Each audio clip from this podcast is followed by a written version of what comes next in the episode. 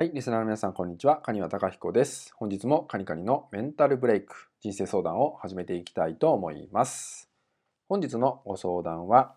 できない自分も受け入れてあげたいと思ってるんですけど、なかなかうまくいきません。どうしたら自分自身を受け入れることができるでしょうか？といったようなご相談となります。はい、ありがとうございます。えっ、と、まずですね、えー僕がね、お伝えしたいのは、できない自分は受け入れなくていいってことなんですよね。まあ、これいろんなところで僕言ってるんですけど無理にできない自分とか自己否定してしまっている自分を受け入れる必要はないと僕は思っています。まあ、これは僕の考え方になるんですけど、まあ、どういうことかっていうと、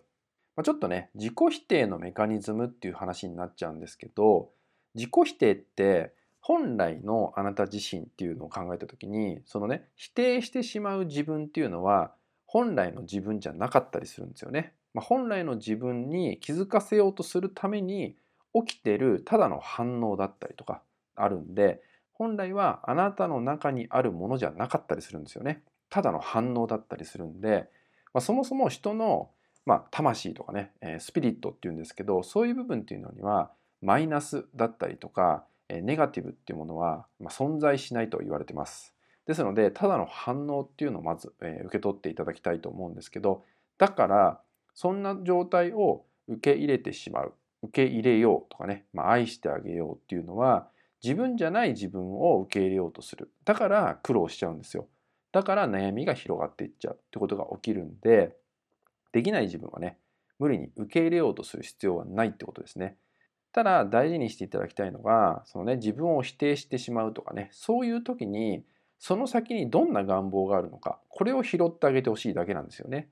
反応っていうのは何かに気づくために起きてるんですよね。まあ、つまりネガティブになるっていうのは何か自分にね期待に添えない結果になったりとか本来の自分が求めてないことが起きたからネガティブになったりマイナスになったり自分を責めてしまったりそんなことが起きてしまうんですよね。ですから落ち込んだ自分をたくさん認めてたくさん愛するっていうとこで終わりにするんじゃなくてえそんな反応が起きた時に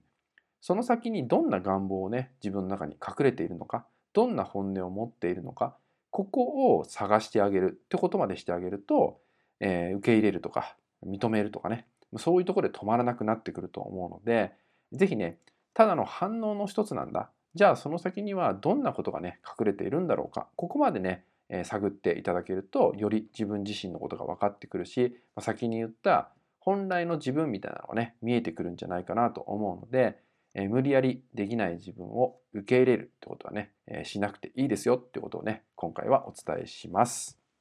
是非ね意識の向き方一つでね先にある自分の願望本音ってね見えてきたりするんでねえーぜひあなたもお試しいただけたらと思います。はい、それではですね今回の内容は以上になります。最後までご視聴いただきましてありがとうございました。